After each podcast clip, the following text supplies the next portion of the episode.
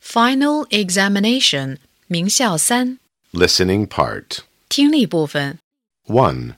Listen and circle the pictures. 听录音，圈出与听到的内容相符的图片的编号。 1. I can see a bear. Two, I like the bicycle. It's nice. 3. What color is the frog? It's green.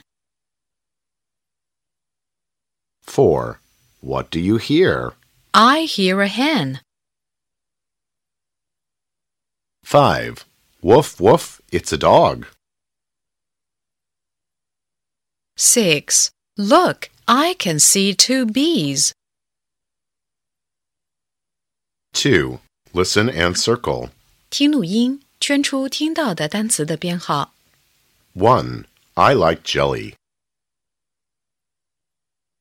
Two, drink some juice, please. 3. I can hear a sheep. Four, do you like ice cream? 5. Smell the soup. It's nice. Six, I see a bear. 7. May I have a blue bowl? Eight, taste the cola. So cool. 9. 1, 2, 3. I am a bee. Ten, egg and rice. Nice, nice, nice. 3. Listen and circle. 听录音，圈出听到的句子的编号。 1. What do you like? Two, she can hear a dog. 3. How is the weather? Four, spring is green. 5. I like my super bicycle. Six, happy birthday, Eddie. 4. Listen and choose. 听录音，选出正确的应答句的编号。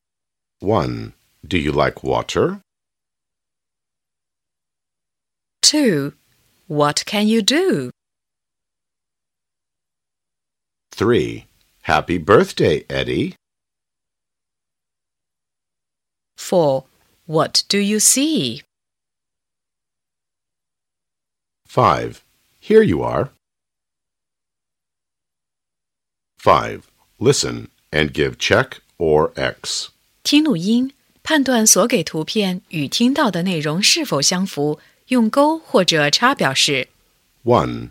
Drink some milk, Sam. Two, he can ride. 3. I can see six frogs. Four, I like my doll. It's nice.